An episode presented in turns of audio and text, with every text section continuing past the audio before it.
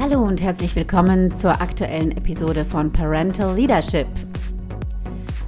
Heute möchte ich mit dir über den Begriff Erziehung sprechen und ja, mit dem provokanten Titel teasern Risiken und Nebenwirkungen von Erziehung. Was ist Erziehung? Was macht sie mit uns und welche Auswirkungen hat sie? Um sie heute zu verstehen, müssen wir ihre Entwicklung, ihre Wurzeln und Geschichte kennen. Wozu erziehen wir? Häufig ist es doch so, dass wir glauben, der Mensch ist nicht richtig und muss entsprechend erzogen und erst zum Menschen gemacht werden. Dahinter verbirgt sich unser bewusstes oder oftmals auch unbewusstes Menschenbild, das Bild, was wir vom Menschen haben. Und ich behaupte, Kinder kommen als sozial und emotional sehr intelligente Wesen auf diese Welt. Probleme entstehen erst, wenn Erziehung versucht, das Kind zu formen und in eine Schablone zu pressen, damit es in unserer Gesellschaft ja, reinpasst. Erziehung ist ein Gewaltakt und ein Akt der Demütigung. Das sagt zumindest mal der Kindheitsforscher Michael Hüter. Trotz wachsendem Wohlstand gibt es in unserer Gesellschaft zunehmend immer mehr Kinder, denen es immer schlechter geht. Ja, und das kannst du mit den steigenden Zahlen und den immer jünger werdenden Fällen der psychischen Erkrankung feststellen. Erziehung als bewusste Formung und Anpassung unserer Kinder muss, so wie wir es kennen, dringend abgeschafft werden. Die Annahme, dass aufgrund eines Altersunterschieds ein Mensch einem anderen vorschreibt, wie er sein darf und wie nicht, hat sich in unserer Gesellschaft so tief verankert, dass wir es als normal betrachten. Und dieser Machtmissbrauch fällt uns gar nicht mehr auf. Das ist für uns einfach normal, dass wir unseren Kindern sagen, wie sie was zu machen haben. Und wie oft, vielleicht kannst du es selbst beobachten, wie oft mischen sich Eltern und Erwachsene ein, wenn Kleinkinder unter sich, die vielleicht noch gar nicht sprechen können, um ein Spielzeug rangeln. Und dann höre ich ganz oft Eltern, ja, du musst teilen. Ja, um teilen zu können, musst du erstmal etwas besitzen. Aber gut, anderes Thema. Dabei ist es so spannend, wenn wir als Eltern sie selbst eine Lösung finden lassen. Und sie finden immer eine Lösung. Wart einfach ab und beobachte, was Kinder so tun. Das ist total spannend zu sehen, wie sie sich am Ende doch einig werden, wenn wir uns nicht einmischen. Und hier ist die große Kunst. Ich nenne es auch Erziehungskunst, zu wissen, wann mische ich mich ein, wann muss ich reingehen und wann lasse ich den Dingen freien Lauf. Natürlich ist es wichtig, dass wir unsere Kinder beschützen uns um sie kümmern und sie in das Leben begleiten, denn ihre Gehirne sind unreif, sie können vieles einfach noch nicht verstehen vom Verstand her. Und hier ist die Kunst eben zu erkennen, wann ich mich als Elternteil zurücknehme und das Kind selbst Lösungen finden lasse, damit es auch wertvolle Lernprozesse ja, in Gang gesetzt werden können. Ja, ich kann nur dann etwas über die Welt lernen, wenn ich Ursache und Wirkung kenne und dafür muss ich Dinge tun und geschehen lassen, damit ich das nachvollziehen kann. Damit können wir den Begriff der Erziehung als eine Erziehungskunst verstehen. Also so kann ich das zumindest mal annehmen für mich. Ja, Erziehungskunst. Wann ist es wichtig, hier ein bisschen Zug drauf zu geben?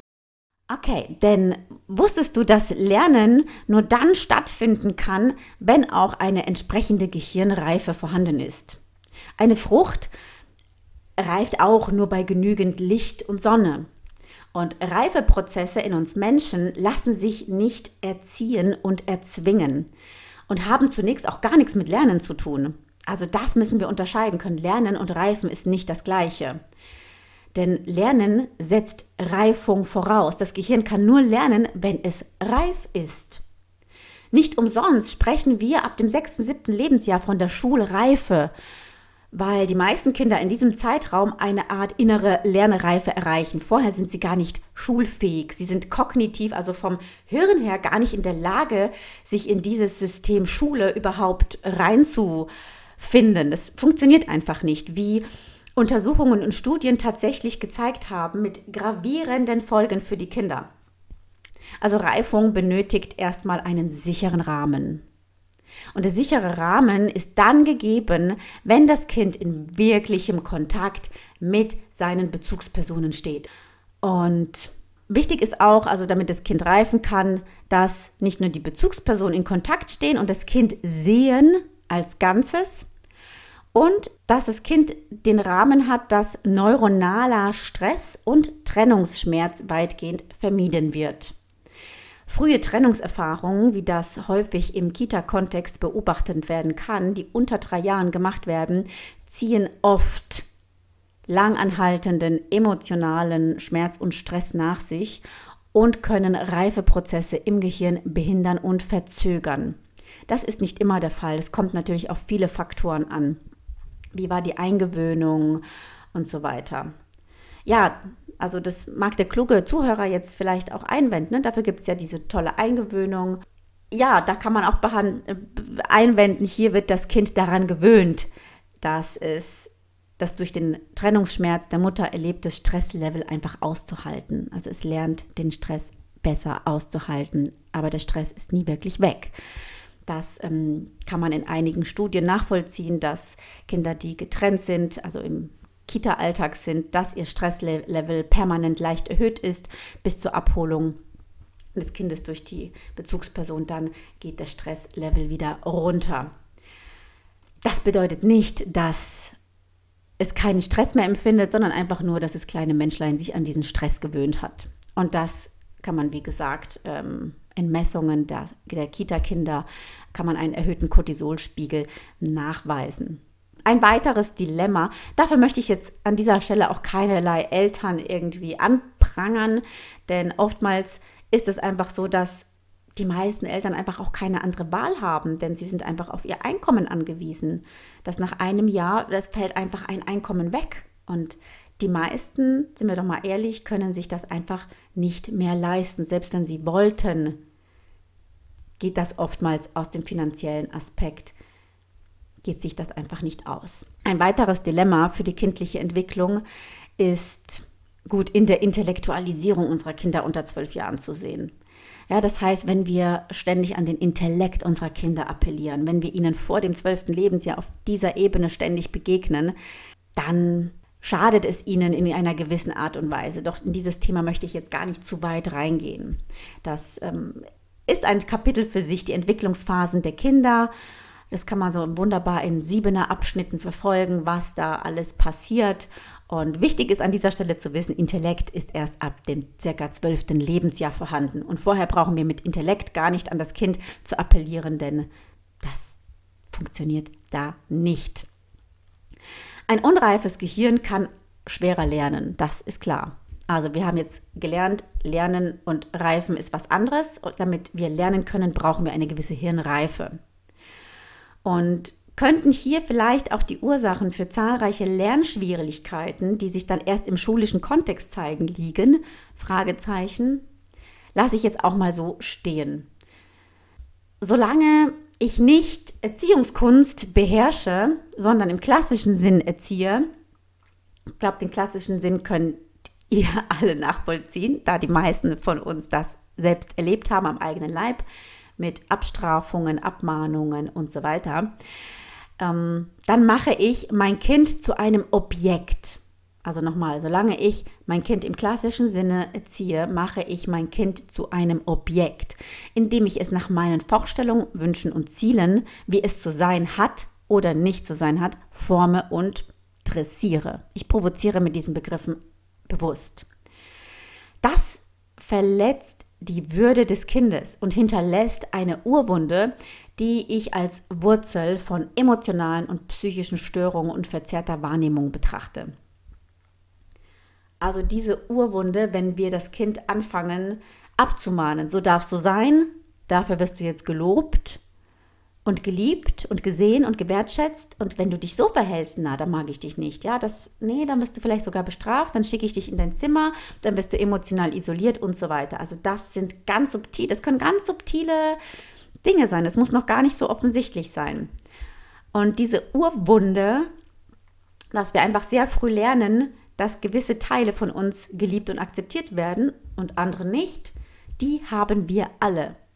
Diese Urwunde entsteht, wenn wir als Kinder nicht mit all unseren Persönlichkeitsseiten willkommen geheißen werden. Das heißt, Teile des kindlichen Verhaltens werden gelobt, was ein Kind mit Liebe gleichsetzt, und andere Teile in uns werden getadelt. Ja, das ist nicht gut, wenn du so bist. Und diese unerwünschten und getadelten Anteile und Gefühle in uns, die werden also nicht geliebt. Und diese Nichtliebe ist es. Die Nichtliebe dieser Anteile und Eigenschaften und Gefühle in uns verursacht in der Tiefe eine seelische Verletzung, weil wir nicht in unserer Gänze gesehen werden und weil wir uns nicht so zeigen dürfen, weil wir uns selbst nicht so erfahren dürfen oder durften, besser gesagt. Wenn Kinder nicht in ihrer Ganzheit sich zeigen dürfen und erfahren dürfen, weil Teile ihres Verhaltens eben bewertet werden als schlecht, als verboten, so ist man nicht, so darfst du nicht sein, dann erfahren sie eine Nichtliebe, eine Angst. Sie spüren richtig Angst da sie von, unseren, von den Bezugspersonen abhängig sind, also von der Liebe der Bezugsperson, erleben sie eine ganz schmerzhafte Angst, weil sie diese Teile nicht leben können. Das macht ihnen Angst. Und weil sie eben abhängig sind von der Liebe, ist es diese Angst total schwer auszuhalten. Die sind in einem inneren Dilemma. Verliere ich jetzt die Liebe oder verliere ich diesen Teil in mir, einen Teil von mir? Und aus diesem Grund fährt unsere Psyche ein Schutzprogramm auf, welches dieses Dilemma aushalten kann, lässt. Die Gefühle, die im Außen als nicht geliebt bewertet werden, vielleicht sogar getadelt und abgestraft werden, verdrängt die Psyche dann in den Untergrund, sperrt sie in den Kerker, die dürfen nicht mehr sein. In ganz schlimmen Fällen wird es sogar abgespalten. Das ist dann eine krassere Form von Persönlichkeitsstörung, die sich meistens erst im Erwachsenenalter zeigt, wohlgemerkt. Das heißt, wenn ein Kind ständig zu hören bekommt, du bist zu laut, nimm dich mal zurück, sei ruhig, wenn die Erwachsenen sprechen und so weiter. Oder es wird sozial isoliert, ähm, wenn es Wut zeigt. Ja, geh in dein Zimmer und wenn du wieder dich beruhigt hast, dann kommst du wieder raus. Damit senden wir die Botschaft oder damit empfängt das Kind die Botschaft, so wie ich gerade bin, bin ich nicht richtig, bin ich falsch, bin ich nicht willkommen. Wenn ich anders bin, dann werde ich wieder geliebt. Und diese Teile, die nicht richtig sind, werden eben verbannt und weggesperrt.